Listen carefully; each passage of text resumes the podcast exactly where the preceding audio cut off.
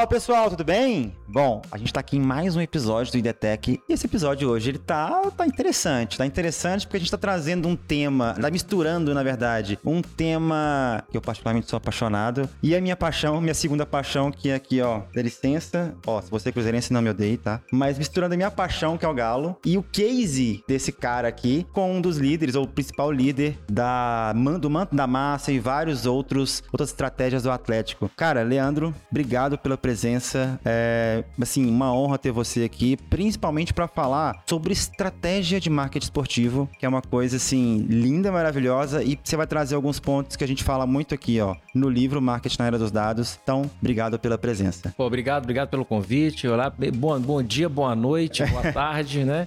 O bom do podcast, o bom da tecnologia é isso. Independente do dia, do local, você consegue ter acesso sempre a conteúdos de qualidade assim. E hoje você veio falar de uma paixão sua, veio falar de uma paixão minha, tá aqui, ó. Maravilha. Essa é o marketing, então eu quero te presentear com o livro do Rodrigo.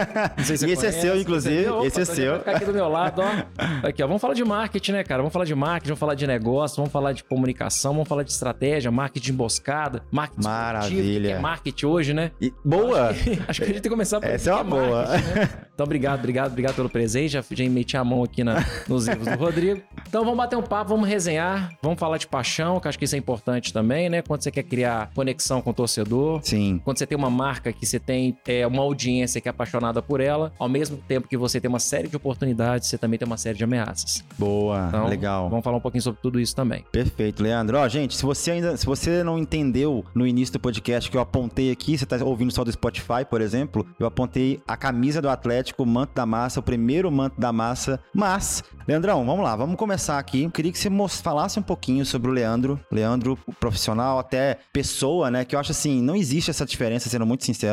Ah, eu sou profissional, eu tenho o Rodrigo profissional, o Rodrigo, cara, tem o Rodrigo e tem o Leandro, ao meu ver, tá? Óbvio que a gente tem coisas ali pessoal, profissional, mas um, um reflete no outro completamente. Mas fala um pouquinho do seu track record, enfim, da sua, do seu, sua jornada. Cara, tá, aí você só falou coisa que eu gosto de ouvir, né? jornada e que não existe diferença de vida pessoal e vida profissional. Boa. Eu lembro que eu vivi até os meus 28, 30, até uns 32 anos, tentando ser duas pessoas, né? Um cara dentro da empresa Legal. e um cara dentro de casa. E aí o conflito, ele era, ele era absurdo e ao mesmo tempo que você tinha esse conflito, você se desconectava do que de fato você era. Isso é muito legal, cara, porque eu também não acredito nessa diferença. Que bom. Eu acho que a pessoa que ela tem as atitudes dela ser agregadora dentro da empresa, dela ser uma pessoa que conecta as pontas, a pessoa que cria um ambiente legal de desenvolvimento, de criação, esse cara também, ele é o mesmo CEO da família dele. Ah. Então, não adianta você falar, cara, eu sou foda no trabalho, mas em casa eu sou uma péssima pessoa para meu, meus filhos, minha esposa, minha mãe, para quem for. Perfeito. Então, eu acho que, acho não, eu tenho certeza que o que a gente é na vida profissional, a gente também é na vida pessoal. Bem, eu sou publicitário de formação, né, mas até antes de falar das, das minhas, dos meus hard skills, né, assim, da questão das minhas, do que eu estudei, da, do que me trouxe até aqui, acho que o que eu, eu, é interessante eu falar o que me manteve aqui. Legal. Nossa, muito boa essa perspectiva. Eu acho que isso é muito diferente, porque é comportamento, né? Comportamento é o que te mantém. É o que eu falo. Hard skill é o quê, né? Hard skill são as competências técnicas que você tem estudando marketing, estudando dados, estudando data lake, CDP, o que for, independente da sua profissão. Ele te coloca, ele te contrata, ele te coloca na mesa dos adultos, né? Mas o que te mantém numa empresa ou te mantém nessa mesa é o seu comportamento acerca das coisas que acontecem. Legal. Então, o que eu posso falar do meu soft skill? Um cara sempre que sempre me adaptei rapidamente, facilmente a tudo que eu sempre fui exposto. Aí, até pegando um pouquinho da, das, das, frases do Alvin Toffler, os pensadores aí do futurismo, quais são as, as, profissões do futuro, eles falam que o analfabeto do século XXI não é aquele que tem os maiores conhecimentos técnicos, né? Aquele que sabe desaprender, reaprender e criar uma nova mecânica no dia a dia dele. Então, eu sempre tive essa característica, sempre foi minha, de não ter, não ter crença limitante e me adaptar muito ao cenário que eu estava inserido. Legal. E eu lembro aí, com isso, eu fui fazer publicidade, né? Aí na publicidade eu vi que a agência de publicidade não tinha nada a ver comigo, mas eu era sempre um cara de vendas. Aí eu fui entender o que, que é venda, né? Onde que a venda entra? Porque eu, eu lembro que tinha na comunicação publicidade, propaganda, relações públicas, jornalismo e marketing. Eu falei, mas qual é a diferença de publicidade para marketing. marketing? Aí com o tempo eu fui, eu fui me encontrando, né? Sim. Ainda bem que eu me encontrei até os meus 40 anos, porque tem pessoas que passam a vida inteira e não se encontram. Eu acho que esse é o diferencial dos bons profissionais, né? Quando a pessoa ela entende que ela é boa naquilo e ela se encontra, né, com, com o que ela se sugere a fazer, ela se destaca. Então, é, fiz publicidade, sempre foquei na área de vendas, depois me pós-graduei em marketing marketing, comunicação, depois fiz pós em negócio na Fundação Dom Cabral, iniciei um mestrado em administração na FUMEC, depois fiz um MBA executivo na Fundação Dom Cabral, ou seja, eu sempre foquei na área comercial de marketing, mas sempre com uma habilidade incrível de lidar com pessoas. Cara, Ponto. legal. Então, eu nunca, eu sempre falo isso em todas as entrevistas, Rodrigo, todos os podcasts, tudo que eu participo. Eu nunca fui melhor tecnicamente em absolutamente nada, mas eu consegui o quê? Captar as melhores pessoas que tinham conhecimentos técnicos e fazer com que, ela- com que eu e criar um propósito comum nesse, Uhum. nesse meu time para que a gente seguisse o caminho certo. E cada um nesse momento ia mostrando o quê? Primeiro, os seus hard skills, que eram as suas habilidades técnicas, e, de- e- e com isso, quando como eu dava liberdade para esses profissionais, eles traziam para mim os soft skills deles.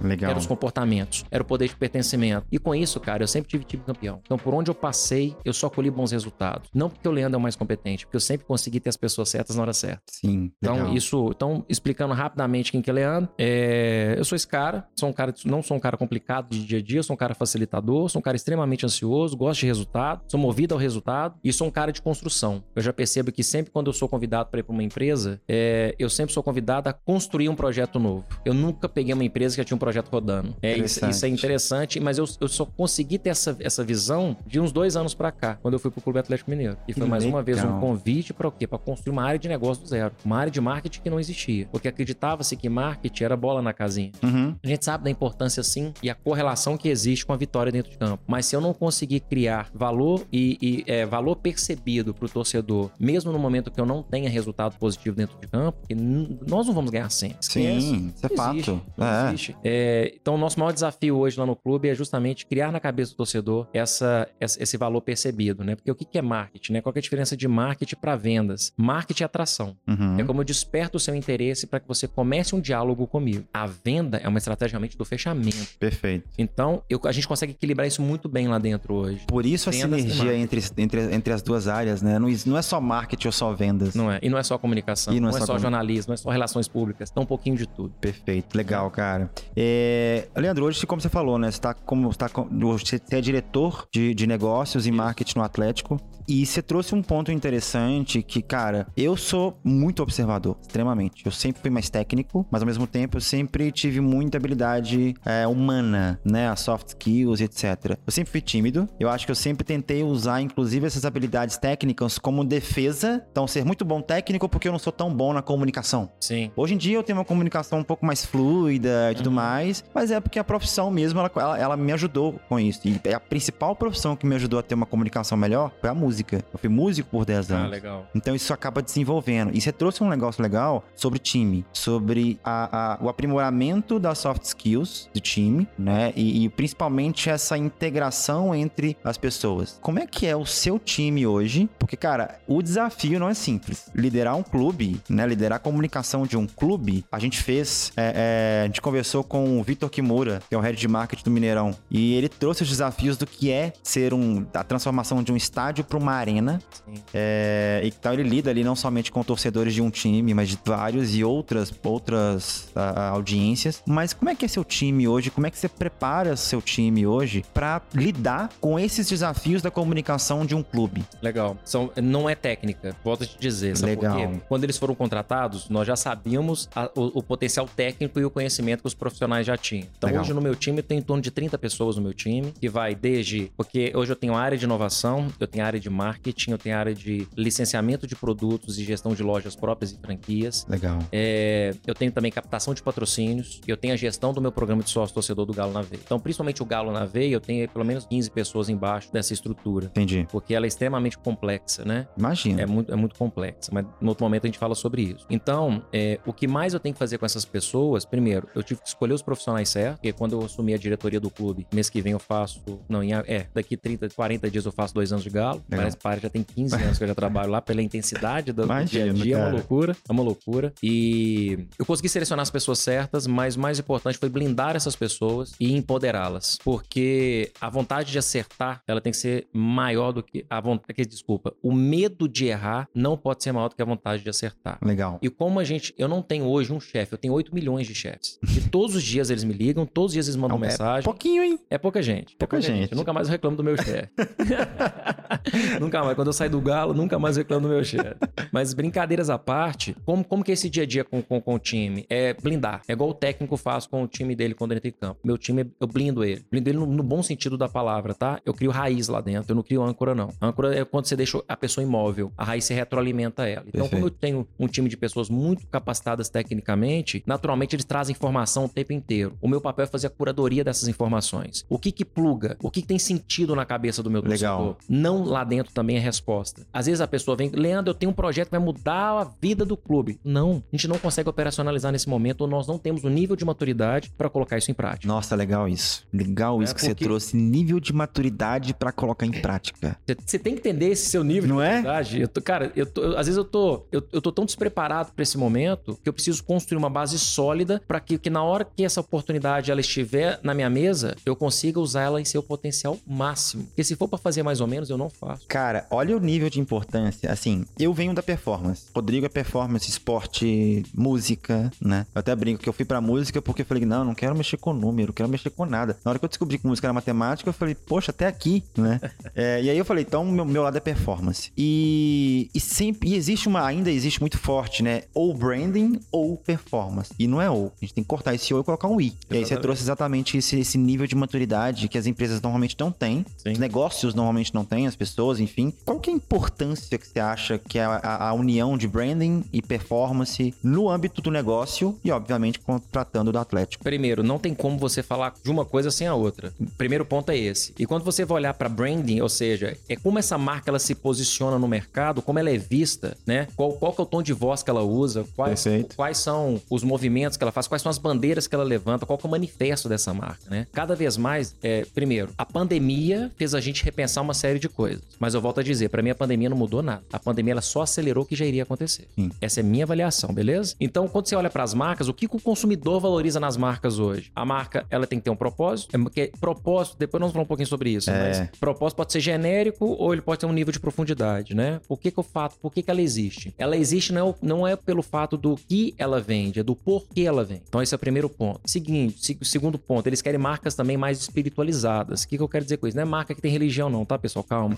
Marca espiritualizada é uma marca que quer que queira um bem comum e que ela tem um storytelling, ou seja, que ela tem uma história por trás que tenha sentido na cabeça daquela pessoa que consome. E o segundo aspecto é como essa marca prepara o produto ou serviço dela até chegar na sua casa. Qual é o nível de segurança disso? Legal. E cada vez mais o consumidor ele quer valorizar marcas que estejam próximas dele para fortalecer os mercados primários e secundários, porque a gente não sabe, a gente sabe que as próximas guerras mundiais, ela queira a Deus que não aconteça, mas ela não vai ser de arma, ela vai ser biológica, Sim. né? Então são vírus novos que cada dia aparecem, é mutação, gente, é uma loucura que a gente está vivendo. Então você conseguir ter é, um, um comércio, né, uma indústria próxima de você, te dá muito mais segurança de sobrevivência. Então, pessoal, eu acho que quando a gente vai, vai analisar branding e analisar performance, você não vai consumir uma marca que você duvide dela. Uhum. E você não vai conseguir é, tracionar o seu negócio se você não tiver dados para que você consiga conversar na primeira pessoa com, com o seu público-alvo, com seu target, e assim vai, né? Então eu acho o seguinte: dados é o grande petróleo dos negócios daqui para frente. É ele que, que vai de fato separar as crianças dos adultos. Então, se você não tiver brand, não tiver um posicionamento claro, não tiver diálogo e tom de voz com seu público, se você não tiver dado para que você trabalhe performance, você vai ficar eternamente dizendo que o sucesso do outro é porque ele tem sorte. E você vai justificar a sua mediocridade é, no, seu, no azar da vida. Então, a gente tem que dividir essas coisas, né? Que é a diferença de futuro e de destino, cara. O, o, o, o destino tá Deus dará, né? Vamos ter fé é. e vamos achar, vamos torcer para todo mundo ver o meu post, sendo que eu não vou impulsioná-lo, sendo que eu tô às vezes usando a linguagem errada, uso, uso os temas errados em artigos para criar posicionamento de Google, mas de repente é, as coisas começam a acontecer de uma forma e a gente vai olhar, olhar, olhar para trás, olhar a estratégia, vai achar que é sorte, mas não, teve um planejamento, cara, uhum. de dados, que a gente tava falando até antes de a gente começar o podcast, é importante ter um data lake, como que eu crio um CDP ligado a isso, como é que eu trato esse dado, como é que eu me comunico com essas pessoas na primeira pessoa. Então, ou seja, a junção de branding e performance, cara, não tem, elas não precisam, não tem como elas não estarem conectadas. Esquece, uma marca por si só, antes ela colocava o patrocínio na camisa de um clube e vendia, porque você tinha poucas opções. Perfeito. Hoje esquece, cara. O brand é importante. Desculpa. É importantíssimo, mas ele não anda mais sozinho. E nem performance você anda sozinho. Esquece. Né? Aí a sua performance, você pode ter uma performance uma vez só. Uhum. Mas se você quer ter perenidade na sua estratégia, você tem que ter um brand para sustentar a relação. E essa parte do posicionamento, né, que o branding traz, que é esse. Você trouxe o manifesto, né? É. Muito legal isso. É, que, é, que é, é, o, é o senso de pertencimento que a pessoa tem que ter, que eu considero até os clubes, são, eles são precursores nisso, eles são pioneiros nisso de alguma forma, né? Porque, cara, eu torço para Atlético por vários motivos. Família, meu, meus pais, ah, meus tios, etc. E ao longo do tempo, você vai se identificando. Aí tem a torcida que faz isso, tem aquilo. Enfim. É... E aí você trouxe a parte de tecnologia e dados. Que eu não consigo, né? Não existe dados na minha visão, assim, hoje em dia, sem a tecnologia em si. Sim. Vocês estão trabalhando dados no Atlético hoje de uma forma mais incisiva. Eu sei que é um desafio gigante para qualquer empresa, desde a claro. micro até uma IBM em si, inclusive, Sim. né? É, Vocês estão- vocês têm tratado, trabalhado com dados para tomar decisões relacionadas a desejos da, da torcida ou alguma coisa do tipo? Vamos lá, sem sombra de dúvida, sem sombra de dúvida. Sabe, sabe qual é a minha visão do marketing esportivo? Hum. Ficou todo mundo no estado de conforto durante décadas. Porque os clubes, teoricamente, eles não precisam fazer muito esforço pra ganhar, pra ganhar torcedor. Porque é o que você falou, meu pai era torcedor, aí eu virei, minha namorada era, minha mãe, meu avô, quem me criou. Cara, você- já tinha um, um crescimento natural de torcida, Sim. né? Só que comunicação no clube de futebol, você fala com bolhas. São bolhas. É assim, quando você vai analisar pros 8, 10 milhões de torcedores que o Atlético tem, é, não tem como você ter uma comunicação única com ele. Você tem que separar isso através de clusters e você começar com esses clusters de forma diferenciada. É, é, assim, a gente tem vários exemplos. Eu tenho a torcida que é mais feminista, eu tenho a torcida que ela, é, que ela é do interior, eu tenho a torcida que vai em todos os jogos, eu tenho a torcida que só acessa as redes sociais. E se eu também ficar só fazendo tráfego nas minhas redes sociais, eu vou sempre pescar dentro do mesmo aquário. Perfeito. Por que, que a gente cria o Manto da Massa? O Manto da Massa é um projeto. Qual é o sucesso dele? Ele é um, é um- é um projeto feito pela torcida, com a torcida e para a torcida. É onde eu trago o consumidor, o fã, para o centro da decisão. Ele pivota o produto, ele equaciona esse produto, ele escolhe esse produto e ele é o usuário do produto. É igual quando a gente vai fazer análise de papel de vendas. Uhum. Quem que compra, quem que inicia a venda, quem que é o usuário, quem que paga e quem que influencia. Eu tenho dentro do- das estratégias de vendas, dentro de um projeto único, essa- essas cinco variáveis de vendas. Então, por isso que ele é um sucesso. né? Legal. Né? A gente não inventou literalmente a pólvora. A gente teve, na, na época, até lança, esse projeto, nem foi uma ideia do Leandro, tá? Uhum. Isso foi quando eu entrei no Galo, já tinha um manto na massa. Foi um projeto do, do, antigo, do antigo presidente, que foi o Sérgio, o Sete Sérgio Câmara. o Sérgio Sete Câmara. E é um projeto que a gente, com o tempo, que a gente foi fazendo, aperfeiçoando ele, anabolizando ele, com erros e acertos, mas com, com a balança bem mais positiva do que negativa. Sim, E total. o nosso papel era o quê? Era corrigir rápido os erros. Então, o clube trabalha com dados hoje. né? Legal. É, a, a gente centraliza dentro desse, desse data lake é, todos os inputs e os contatos que eu tenho com a torcida. Desde da venda do manto da massa, acesso às lojas, compra de ingresso, é, acesso às nossas plataformas digitais. Hoje o nosso app, o app do Galo, tem mais, pô, tem mais de 180 mil usuários ativos. Legal. Então, isso ali, ali me proporciona, por exemplo, fazer pesquisas e quanto mais ele participa dos quizzes, ele vai pontuando. Então, tem um gamification por trás disso. No ano que vem, eu vou, nós vamos ter é, muita tecnologia é, integrada com a Arena MRV, que é um caminho sem volta. Sensacional. Inclusive, recentemente, nós tivemos uma mudança estratégica dentro do clube, onde o CEO da Arena MRV, que é o Bruno Musi, também assume como CEO do clube, do Atlético. Então, mais uma vez, acelerou o processo de spin-off das áreas. Você unifica, né? É uma coisa só. É, lá é a nossa casa. Sim. Então, não adianta eu querer ter duas, duas operações andando em paralelo. Pelo contrário, elas têm que andar juntas. Exatamente. Então, mais uma vez, nós vamos ter a arena como mais tecnológica da América do Sul. Por que, que ela é mais tecnológica? Baseado o quê? Em, há- em dado. É, em superar a expectativa do nosso torcedor. Então, assim, ano que vem o que a torcida pode esperar é realmente uma arena que vai ser um exemplo pro futebol brasileiro e que coloca o Atlético também no outro pata- patamar. E mais uma vez, nós somos ávidos por, por dado. Legal. Ávidos, ávidos, ávidos por dados. A gente não lança mais um produto hoje sem ter um feeling e ter uma participação da torcida, mesmo que eles não saibam, mesmo que seja de forma indireta, Sim. através do nosso app, ou de ações digitais que, que façamos, ou às vezes com uma ação dentro do match day no dia do jogo. Legal. Então, assim, semioticamente, né? Usando muita semiótica, a gente consegue ter alguns inputs de informação. É, eu não sei como que era antes da minha, da minha entrada no clube, mas também não tinha um departamento de marketing. Sim. Mas hoje os nossos, nossas decisões são muito baseadas em dados.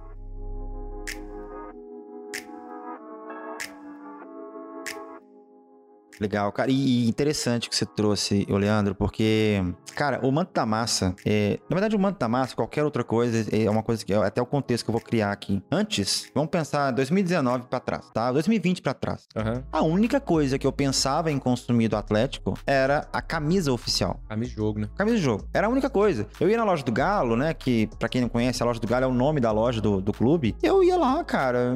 Tá, vou dar uma camisa. Eu tentar, até tentava. Hoje não. Hoje eu sou sócio sócio, eu sou sócio torcedor, o, o Galo Forte Vingador. Boa. Porque dá uma camisa, dá uma camisa pra gente todo ano, isso é excelente pra gente, porque eu não tenho que ir na loja mais também, né? Se eu quiser comprar essa camisa. Eu fui na loja esses dias, eu vi um mix absurdo de, de produto, muito Sim. maior do que existia há 3, 4 anos. Então me dá vontade de ir lá e falar assim: ah, meu amigo tá com um filhinho, vou ali dar um presentinho pra ele, vou lá na loja do Galo. É Acabou. A gente não tinha esse, esse costume, então vem muito da necessidade, né? E o próprio manto da massa, cara, eu que sou atleticano, eu acompanho já há 20 e poucos anos o Atlético muito mais de perto. Todos os anos um to- os torcedores criavam camisas. Como é que seria a camisa, a próxima camisa do Atlético? Todos os anos. Fazem ainda. E fazem ainda. O que, que eu entendi? Cara, vocês só estão, entre aspas, o só, né? Tangibilizaram o que já é feito há muitos anos, Sim, né? sim. E, e ainda é o maior, maior venda, né? De, de camisas aí, se não me engano, do mundo. É. Né? Já estamos aptos pro Guinness. Já estamos. Já estamos aptos pro Guinness. Caraca. de pagar a taxa. Pagar a taxa é caro.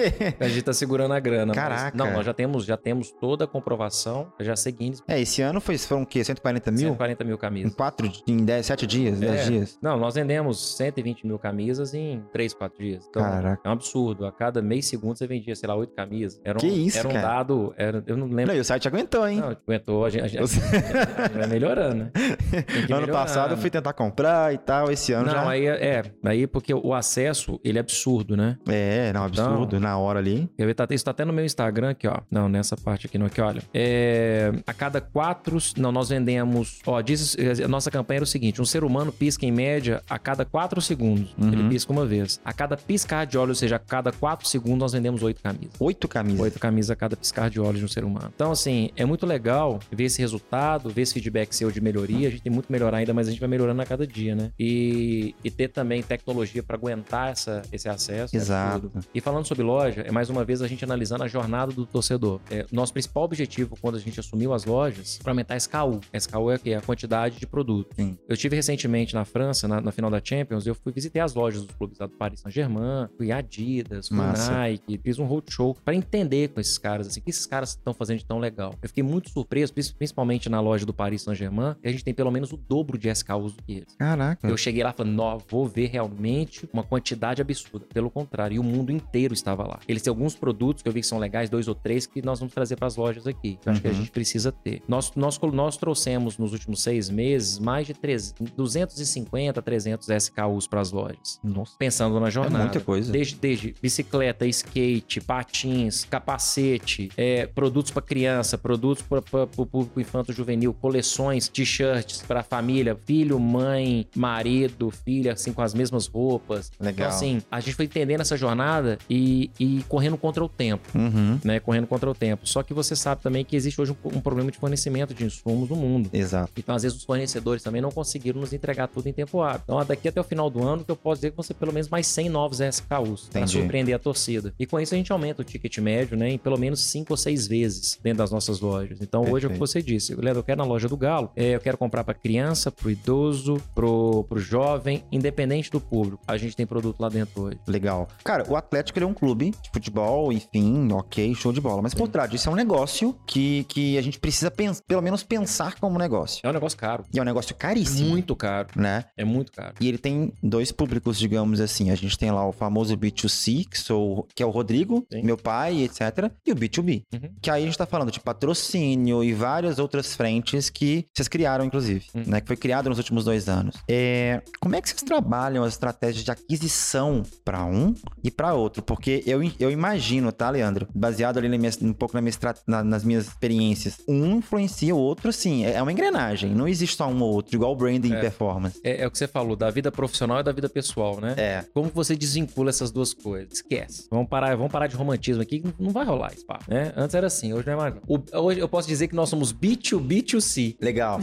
Perfeito. Também não tem como eu só fazer B2C sem o B2B ligado. Legal. O que que faz a nossa camisa estar entre as três, o nosso uniforme, tá? Estar entre os três maiores é, uniformes hoje em receita do Brasil? Essas são as estratégias. Se eu vendesse apenas um patrocínio e acabou, eu, eu entraria num ponto de comparação com outros clubes que tenham a mesma quantidade de torcedores do que a gente. Legal. O que, o que, que traz diferenciação é o que eu faço com esse patrocínio. Então ele, eu fa- eu faço ele ser B2B, porque além dele de, de- de- de eu ser empresa com empresa, eu conecto ele com outras empresas patrocinadoras nossas e já conecto e já conecto o B2C, aonde eu tenho um profit share dessa operação. Hum. Então onde eu participo do resultado que os meus parceiros meus patrocinadores têm com a minha torcida. Então eu, eu já garanto, primeiro, um investimento de publicidade, onde eu tenho comparação com clubes com a nossa performance e com, e com o tamanho da nossa torcida. Só que eu tenho um viés que, como eu, a gente criou uma, uma estratégia de conexão e latência com o torcedor, que é quando eu trago o torcedor para um estado mental nosso e ele entende os nossos movimentos, a importância de consumir em empresas que fomentam o meu negócio, eu também ganho uma pequena receita desse negócio. Legal. Então, não é hoje qualquer empresa que chega e fala, quero colocar meu dinheiro no uniforme do Atlético. Não é bem assim. A gente analisa primeiro quais são, primeiro, a reputação dessa empresa, da nossa associação de marca com a associação de marca dele, a importância de branding. Eu ia te perguntar isso agora. Posicionamento, com quem que você tá ligado. É aquela história, ah, me diga com quem tu andas que eu tirei quem tu és. Exatamente. A nossa, nossa avós falava isso lá atrás. A gente tem essa preocupação também. E ao mesmo tempo, qual vai ser a qualidade da prestação de serviço ou de produtos dessa marca para os meus torcedores? Eu sou atleticano, mas hoje eu posso dizer que eu sou muito menos atleticano, porque eu não posso tomar a decisão como torcedor. Sim. Eu tenho que tomar torcedor como eu tenho que tomar decisão como business. Esse negócio é caro e é muito caro. E todos os diretores hoje dentro do clube têm esse pensamento de negócio. Sim. Não é não é decisões tomadas hoje no, no achismo ou na emoção. Então, empresa para patrocinar o clube hoje, ela tem que estar aberta às nossas ideias e principalmente ao nosso processo de inovação. O Galo já foi, já, nós já estamos à vanguarda de inovação do futebol brasileiro desde o ano passado Sim. e continuamos esse ano. Então, é, hoje a gente tem todos os nossos espaços vendidos. Obviamente que o momento ele auxiliou muito o que a gente, o que a gente viveu em, 2000, em 2021. Óbvio, o Galo foi o maior campeão do Brasil. Sim. A gente já entrou para a história. Isso é, a gente tem muito orgulho em ter feito parte desse movimento. Mas o que a gente vai fazer com as marcas aqui para frente, cara, é uma responsabilidade do Galo, do meu time, mas dessa marca também querer ser mutante junto com a gente. Sim. E entender que tudo está em constante transformação. É a única certeza que a gente tem no mundo Bunny, né? A gente estava no VUCA, agora a gente entrou nesse mundo Bunny, que é um mundo muito mais incompreensivo, mais ansioso e mais sensível, né? Muito E mais. Muito mais. Hoje você pode perceber que ah, o que as empresas mais valorizam, volto,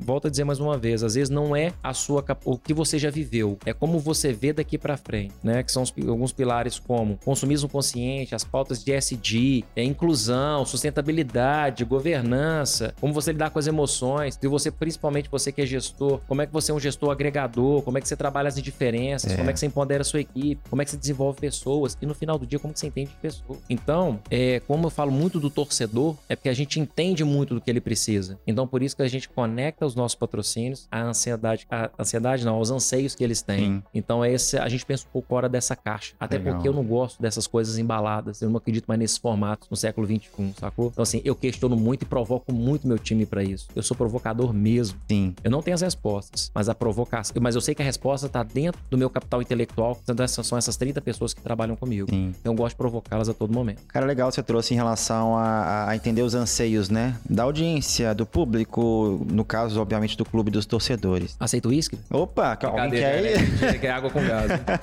É, e isso é uma coisa, cara, que é legal, porque na Buscaria também a gente, a gente é meio maluco, assim. A gente cria umas coisas malucas, assim. Um, um evento, como eu já te falei, no Mineirão. O que que tem a ver um evento, um estádio, um evento marketing e tecnologia num estádio de futebol? Só que isso atraiu muita gente pro evento. E fala, caraca, um evento de marketing num estádio?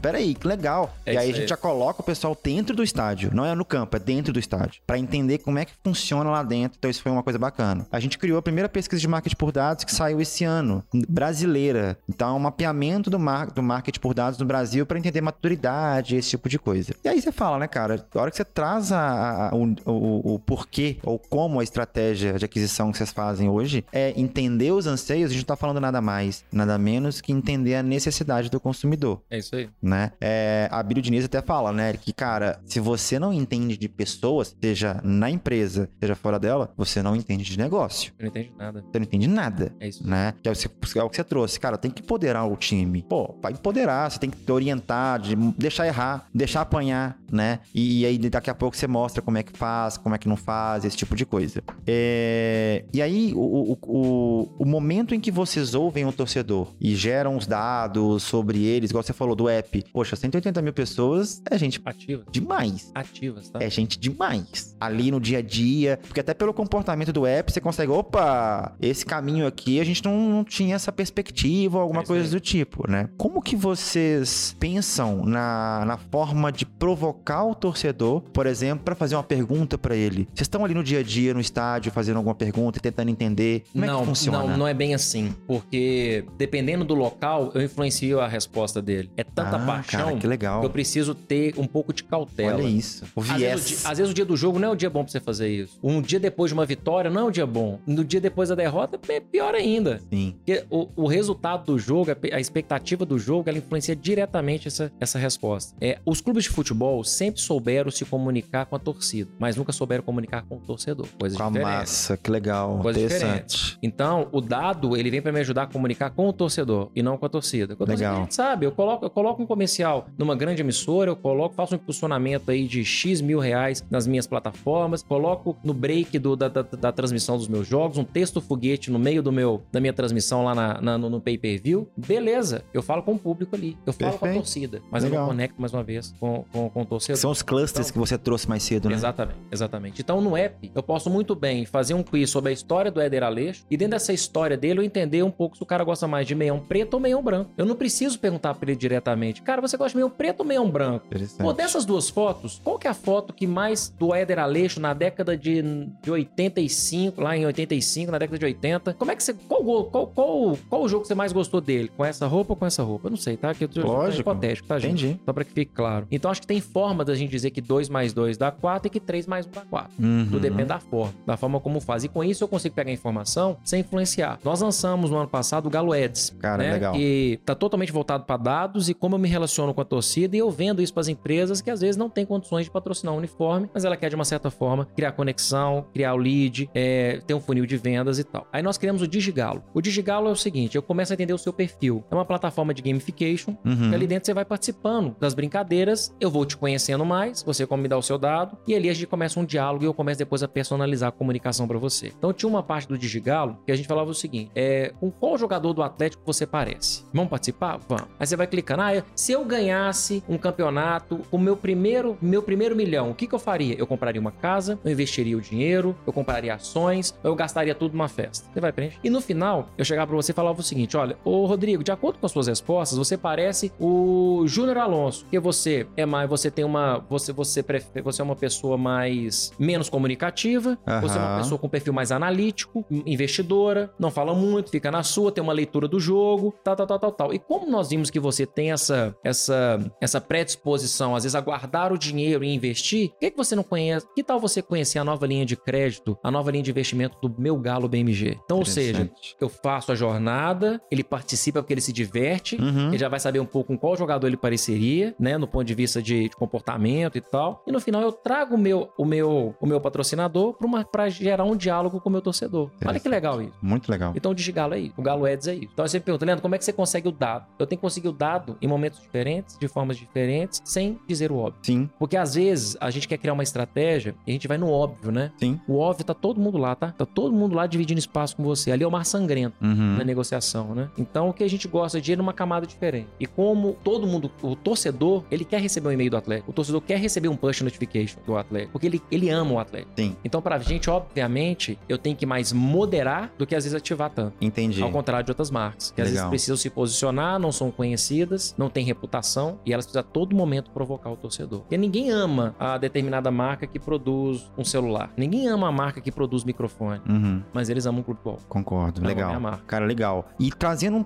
um- uma, outra, uma outra visão, digamos assim, pra parte de patrocínios, pra parte B2B, vai, vamos dizer assim. Tá. Como é que hoje funciona toda a gama? Porque, igual eu te falei, é, é, antes, o que era patrocínio de, de time? Era a camiseta, né? Do, a camisa do jogo. isso. E o Galo, o Atlético, ele começou a trazer um patrocínio de placas no, treino, no, no- no campo de treinamento. Com certeza. Junto com a, com a camisa de treinamento, mas que não tá na camisa principal. Isso. Isso eu achei muito legal. Isso. E aí você tem o Galo Ads. Aí você tem. Qual que é a gama hoje que foi criada pra justamente dar essa robustez, inclusive, de faturamento do clube que cresceu muito nos últimos dois Não, anos? absurdamente, assim. A gente tinha um departamento que faturava 20 milhões, devemos fechar esse ano mais de 80, 90 milhões de reais. Olha isso. em dois anos. Então, é um crescimento muito exponencial. Aí, exercício, cara, é condicionamento, gestão. Eu tenho esse copo. Como que eu vou vender esse copo, velho? E aonde eu vou vender? De que forma? Quais são os outros subprodutos que eu posso ter desse copo? Pô, o copo serve pra quê? Se um, um copo bonito desse, não é simplesmente pra você beber, é pra você desfilar no evento. É. Ele tem que te criar status. Pô, de repente eu posso ter um QR Code, que eu posso ter uma realidade aumentada aqui de uma nova experiência. Perfeito. Pô, mas do lado lado de dentro eu posso ter uma publicidade na hora que estiver terminando, falando o seguinte: pois é, às vezes você tem uma conta de telefone que é pré-paga, mas os seus créditos estão acabando. Então eu posso criar uma série de simbiose aqui de, de estratégia para manter esse copo vivo, porque esse copo ele não precisa simplesmente participar de um evento. Né? Ele, pode, ele pode participar de um evento, eu posso levar ele para casa, depois eu vou, ele vai, vai estar presente comigo no churrasco, que de repente um amigo meu pode gostar, eu posso ainda presentear o meu amigo com ele. Ele não, ele continua sendo um copo. Agora o que eu vou fazer com ele vai dar competência do capital intelectual que eu tenho da minha equipe. O senso que ele traz, né? O que, o que ele cria em você? Então é isso. O Galo Legal. é a mesma coisa. É, se eu for pensar apenas em patrocínio de uniforme e querer só entregar aquilo, eu vou ficar eternamente lutando nos 20 milhões. É o que sempre foi. Não, é. não, não me cabe nesse espaço. Não me cabe mesmo. Agora, a gente faz um, uma realidade aumentada, patrocinada, eu faço experiências no meu CT, eu faço placa no centro de treinamento. Ah, não tem espaço no meu uniforme. Eu vendo o patrocínio do meu, do meu departamento médico, eu vendo, eu vendo o patrocínio da camisa de treino. E ali eu começo a entregar, fazer outras entregas usando imagens dos meus jogadores, usando as minhas Entendi. redes sociais, usando o meu site, usando matéria, usando ativação de galo doido para experiências com, dos key accounts, das grandes contas desse meu patrocinador, que aí eu ativo ele no B2B dele. Olha que legal isso. Isso eu e achei eu, legal. Você tem uma ideia? Por exemplo, é, a gente pensa até em fazer palestras motivacionais e de vendas, onde eu uso meu capital intelectual ainda, meu e da minha equipe, para ativar eventos dos meus patrocinadores. Ah, Leandro, mas o que você ganha com isso? Não, não cobro nada mais por isso. Legal. Eu ganhei como profissional, que sou uma pessoa que gosta de trabalhar o desenvolvimento de conhecimento, eu ganho a primeira satisfação de estar lá e ainda fico mais satisfeito que meu patrocinador fala, cara, essa turma tá do meu lado, essa turma tá comigo. Quanto que vale esse patrocínio? Já trabalha a retenção, né? Quanto, quanto vale esse patrocínio? É, legal. É isso. Então, o que eu gosto de fazer a matriz 360. Eu pego esse livro, o que, que eu posso criar em torno dele que seja gerador de, de valor de, percep, de, de, de, criar, de, de, criação de percepção uhum. e, obviamente, de resultado financeiro. Esse é o ponto. Então, quem vê o futebol hoje, por exemplo, se eu for ter um, um olhar mais provinciano do uhum. negócio, cara, eu vou ser mais um no meio da multidão. Esse é o ponto, sabe? E não vai então, importar o número, o tamanho da sua torcida, né? Não, independente. Você pode ter 48 milhões de torcedores. Se você não tiver essa visão, você vai ser muito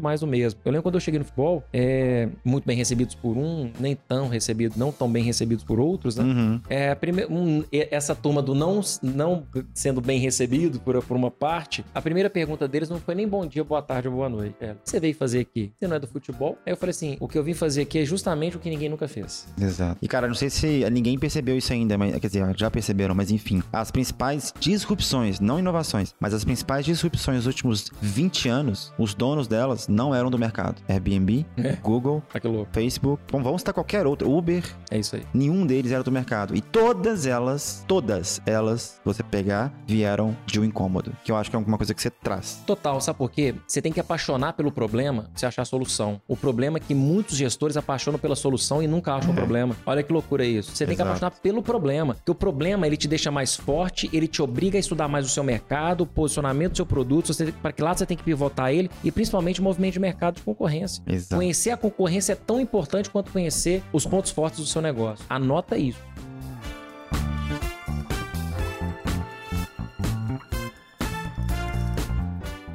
E não ficar vidrado só na concorrência. Porque não, não. tem muita empresa que fala concorrente fez, então vamos fazer. Não, e detalhe, se você quiser ser igual ao seu concorrente e se ele tiver muito à sua frente, você vai ter um ponto de frustração muito grande. Legal. Comparação importante para você fazer benchmark, mas você tem que entender de fato por que, que você existe e qual que é o seu DNA. Porque senão você nunca vai conseguir nem no seu branding, Sim. nem na sua conexão com, com as pessoas que consomem o seu produto, ter verdade. Se você não tiver verdade no que você faz, mais uma vez você vai ser um no meio de milhões. Concordo, cara. Legal. Cara, e tem, e, e tem um ponto muito legal que assim, que eu levo isso no livro, já falo sobre isso há, nem sei, há oito anos, uhum. que são três pilares importantes para o profissional do marketing. Ou pro, e eu diria isso até para qualquer profissional. Sim. O cara tem que entender, ter uma afinidade com tecnologia, é, é tipo assim, inevitável a afinidade com tecnologia, entender de análise de dados, analisar dados de uma forma muito mínima, muito simplista, não precisa saber é, Python, não precisa saber estatística, mas tem que, tem que ter uma ideia. Sim. E uma das coisas mais importantes, é a visão do negócio, que é trazer a experiência e o entendimento daqueles impactos, do impacto que seu trabalho tem no negócio em si. É isso aí. Né? E, e, você trouxe uma coisa que eu achei legal logo no início que você falou sobre time, hard skill, show de bola. Eu brinco até assim, cara, hard skill tem Google, Twitter, YouTube, é. tem tudo ali. Tudo tem ali. Né? O que a gente faz muitas vezes até nos cursos, a gente traz a nossa experiência e condensa algumas coisas que a gente enxerga que é mais importante. Mas soft skill, que é a habilidade humana, né? Ela, ela é mais complexa, Sim. né? Agora, se você tem um entendimento ou afinidade com essa tecnologia, entendimento um, uma mentalidade minimamente analítica e essa visão do negócio, dificilmente você consegue errar muito feio. Sim. Porque você vai ter até uma mentalidade mais de experimentação. É isso aí. E eu entendi um pouquinho que vocês fizeram muitas experimentações nos últimos dois anos. Muita. E como é que vocês tratam isso? E principalmente, cara, só um elogio, um feedback legal. Eu acho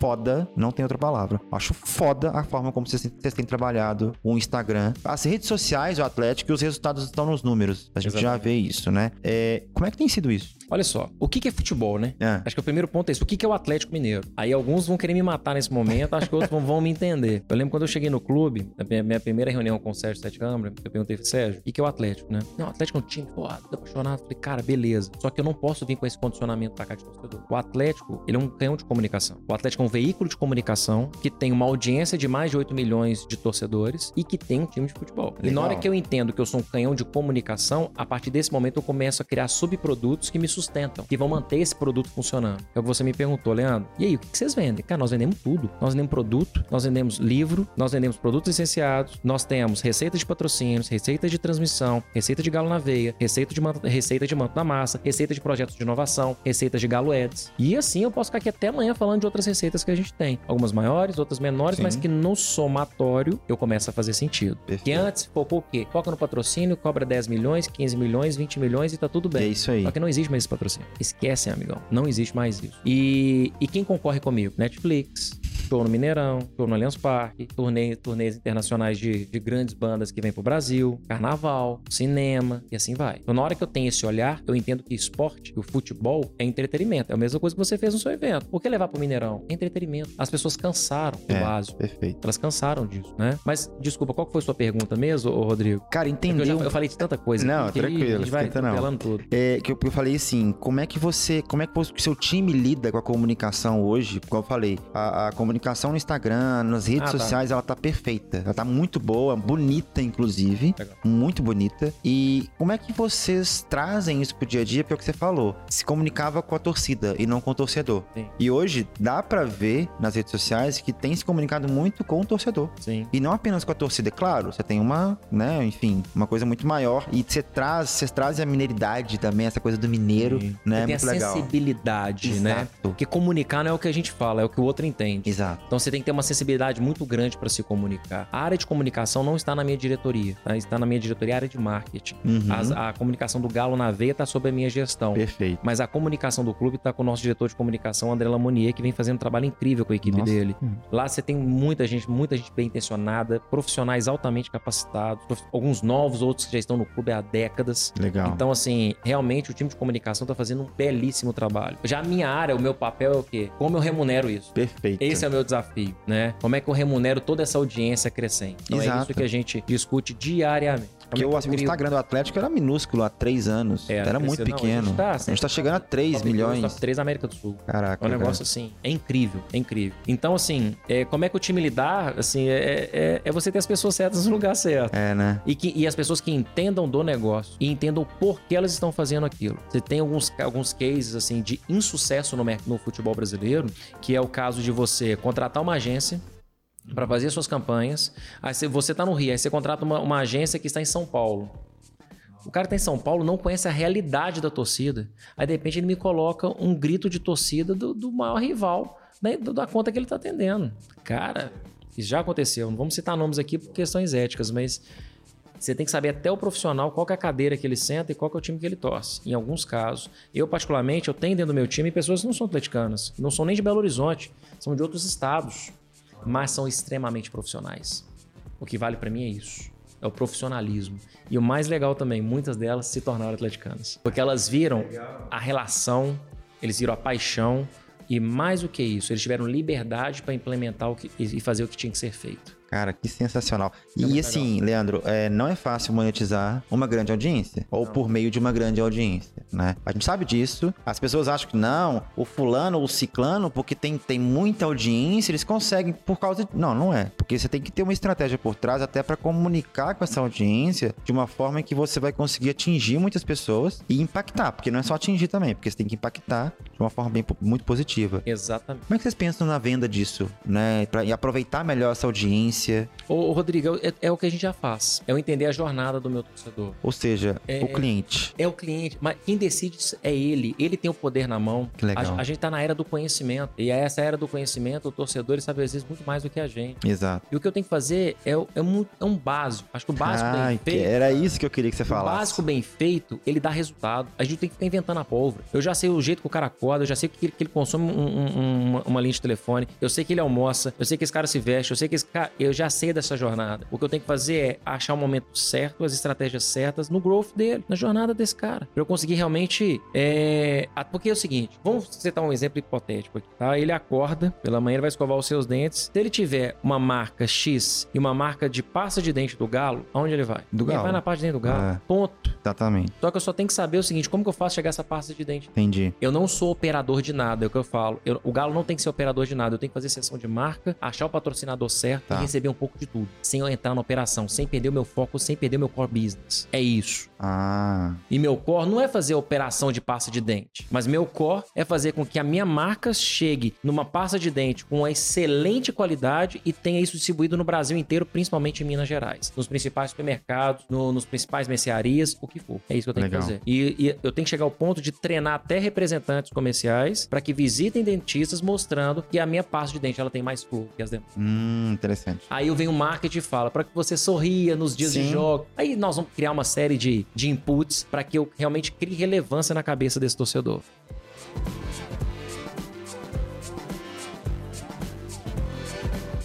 Legal. E, e tem um ponto, Leandro, que é legal, assim, que a gente, a gente tava conversando até no início da, da, da conversa aqui. A gente falou que o marketing, ele não é, o marketing, ou enfim, a comunicação no geral, não é só uma coisinha ou outra, marketing ou vendas. A- é uma engrenagem total de um negócio, né? E aí, se a gente for pegar um resumo bem simples do que a gente conversou aqui, a gente falou de tecnologia, a gente falou de dados, a gente falou de visão de negócio, só que no meio disso tudo tem o quê? Consumidor. E aí sempre me perguntam, mas como é que eu vou conversar com o meu consumidor? Cara, você não sabe como conversar com o seu consumidor, eu vou saber, né? Então, assim, e uma coisa que você trouxe que eu achei muito interessante, que é, não necessariamente você tem que fazer uma pergunta direta. Você pode trazer alguns comportamentos que vai responder a sua pergunta É isso aí. né? Hoje, como é que vocês ah, ah, pensam nesse comportamento? Porque aí eu, eu imagino, obviamente, que já tem uma, uma leitura da jornada. Sim. E, igual você falou, qual, qual jogador você é, esse tipo de coisa, é divertido pra caramba. É e tem um gamification do, no aplicativo que você quer estar à frente, enfim. Hoje, o, o, o, o, quanto vocês têm essa comunicação direta ou indireta com o consumidor, eu falo, quando eu falo direta, você chegar até ele. Indireta, por meio dessas perguntas, né? É, que não necessariamente são perguntas. Aí é uma curiosidade minha, assim, como é que vocês pensam nesse tipo de coisa? O time de vocês possivelmente deve pensar e ficar lá, sentar e ficar pensando, mas vocês seguem algum panorama, algum princípio ou não? Não, não. É o seguinte, é, a premissa que a gente tem lá é você faz negócio com pessoas que você conhece. Tá, tá. Ele conhece a gente, eu preciso conhecer esse cara mais um pouco. Entendi. E você consegue informação dele no momento que você deixa ele confortável. Às vezes eu prefiro ter umas ações onde eu tenha 3 mil respostas, onde eu tenha, deixe meu torcedor confortável, que seja o digigalo, do que Perfeito.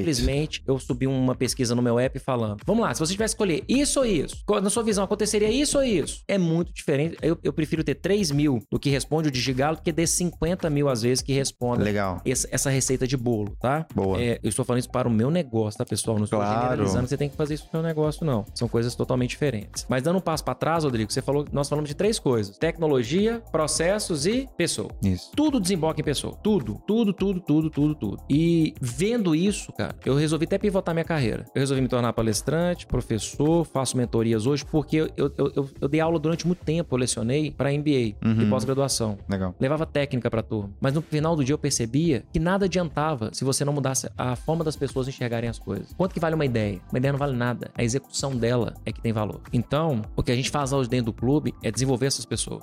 Legal. Sabe? É fazer com que elas se tornem a melhor versão delas dentro da pressão, dentro das dificuldades da estrutura, às vezes dentro, dentro da falta de recurso. A gente não tem esse recurso. Uhum. Hoje a nossa gestão é uma gestão, ela é muito focada em governança, em processos, em compliance. Nós funcionamos já como uma empresa lá dentro, com processo, com PMO, início, meio e fim. Se, o- se o processo já começar errado, já, já aborta ele naquele momento. A gente Entendi. não espera dar errado para pivotar a estratégia. A gente faz a análise dela no início. Então, como a gente tem uma, um, hoje muito mais governança, um processo muito mais organizado, ele me permite trabalhar com um pouco mais de tranquilidade junto ao meu torcedor, respeitando até o momento dele de, de responder uma, algum- alguma enquete Sim. ou algum quiz. Eu E- deixo esse galo lá para que ele sinta vontade Que para ele responder quando ele quiser. E o retorno ele é muito melhor do que uma coisa imposta, né? E como a gente viveu aí, né, 2021 de uma forma muito, muito, muito bacana, o torcedor também já olha pra gente com muito mais confiança. Então a gente conseguiu trabalhar o processo de confiança. E quando a gente fala o que que é mais importante, é marketing, é comunicação, é venda, gente, é um pouquinho de tudo que Sim. faz, é um composto de estratégias, mas o pilar, o centro de tudo isso chama-se confiança. A gente conseguiu resgatar a confiança do torcedor. Isso. E quando a sua marca consegue puxar esse torcedor pro seu estado mental e você passa confiança pra ele, porque não adianta, gente, vocês achar que vocês vão vender o seu produto só falando do seu produto. É. Fale de outras coisas que não são o seu produto. Seja agregador de informação, de conhecimento. Mais uma vez, saia do óbvio. Às vezes, para eu vender A, eu tenho que falar de B, eu não tenho que falar de A, É, é, perfeito. né? E assim vai.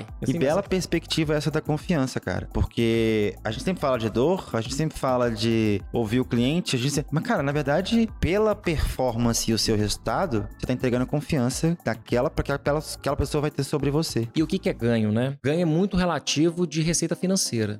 Você, você pode fazer uma estratégia de, de, de comunicação, de marketing, o que for, super legal, e você não tem um retorno imediato de venda, mas você tem um, você consegue ver um, um- um posicionamento de marca que no médio e no longo prazo ele vai trazer um resultado muito maior do que você queria de imediato agora. Sim. Que seja por uma fusão, seja por uma aquisição, seja por um spin-off, seja quando você lança um novo produto, sua marca já está posicionada lá atrás. Então eu falo o seguinte: marketing não é uma ciência exata. Eu sempre corri da matemática, tá?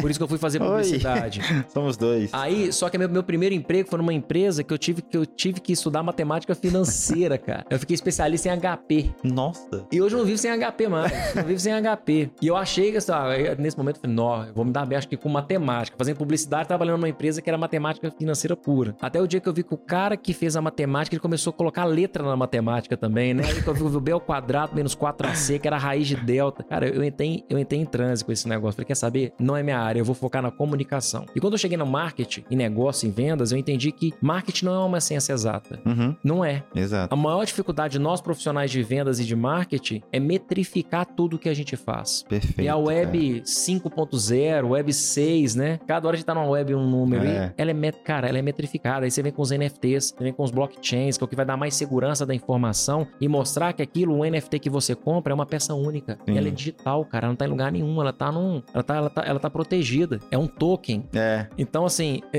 Inclusive, achei genial as NFTs ano passado. né, vamos lançar mais novas NFTs agora. Vai ser Sensacional. super legal. É um caminho sem volta. É, total. Agora nós já estamos discutindo o metaverso. Como que eu vou criar o, o mundo do galo Cara, fora, né, assim, no, no metaverso, ou seja, fora do, do que é palpável. Então, assim, qual é a maior certeza que a gente tem hoje? Até para finalizar essa sua pergunta, a maior certeza que nós temos é da transformação e da mudança. perfeito. E se a gente não tiver apto a isso, o bonde vai passar por cima da gente e a gente não vai ver a placa dele, porque ele vai passar muito rápido, né? Então, nós profissionais de marketing, vendas, negócios, business, o que for, a gente tem que entender que a mudança, ela vai ser constante, principalmente no mundo urbano, é a única certeza que nós temos. É, eu preciso entender de pessoas, eu preciso entender de gente, eu preciso estar aberto ao novo. Legal. Eu preciso reaprender todos os dias. Até porque eu digo muito até nas minhas palestras, cara. Conhecimento não é poder. Aí as pessoas assustam, né? Mas como assim não é poder? Então quer dizer que tudo que eu estudei não serve de nada? Eu falei, não. Conhecimento é ferramenta. Você tem que saber a hora certa de utilizá-lo, né? Se conhecimento fosse poder, por exemplo, um médico oncologista não fumaria. Sim. Então, são, são pontos pra gente avaliar. Legal. E então, quando a gente fala de marketing na era dos dados, eu concordo em gênero, número e grau contigo, né? Você tem que ter dados, dados hoje para você tomar a decisão, porque cada vez mais o torcedor, ele, o torcedor, desculpa, o cliente, né, o consumidor, ele vive na era da customização. Perfeito. Então ele quer ser impactado com algo, com algo que de fato ele tem interesse em consumir. Legal, cara. E, cara, o que vocês plantaram, assim, sem dúvida, o que vocês plant- estão plantando ainda no Atlético hoje vai perdurar e é, uma- é um caminho sem volta, vai ser um legado muito em legal. breve. Que legal isso, Rodrigo, que você falou. A gente começou um trabalho no Galo, há dois anos atrás, né? Uhum. E a gente conseguiu elevar muitas das ações dos clubes no Brasil. Sim. Então a gente direto é convidado para palestras na CBF, aulas na CBF. Os outros clubes nos procuram, clubes também da América do Sul. Legal. Mas o futebol brasileiro ele sofre de uma coisa: confiança, processo de governança. Quando as marcas é, do, do- fora do Brasil elas vêm para fazer um patrocínio aqui, vêm conversar com a gente, é, elas analisam o futebol brasileiro, eles têm uma insegurança ainda muito grande. As SAFs elas vêm justamente para dar uma para dar uma, uma organizada, né? Hum. Obviamente SAF é novo, ainda é polêmico, a gente não sabe como vai ser no futuro, mas Uhum. se não for assim, os clubes não param de pé. Concordo. Né? concordo. Você tem que ter um dono, cara. É. O dinheiro tem que ter um dono. Um líder, Tem né? que ter uma pessoa para você se responsabilizar Concordo. né, pelas decisões erradas que a pessoa tomou as, as decisões certas, né? E quando você sabe que existe um um compliance, existe uma auditoria por trás de você, obviamente você vai trabalhar com muito mais cautela do que você trabalharia. Então o clube tem que funcionar como empresa de fato. A decisão não pode ser feita, não pode ser tomada por torcedores. A decisão no clube tem que ser tomada por dados e por executivos e profissionais de mercado.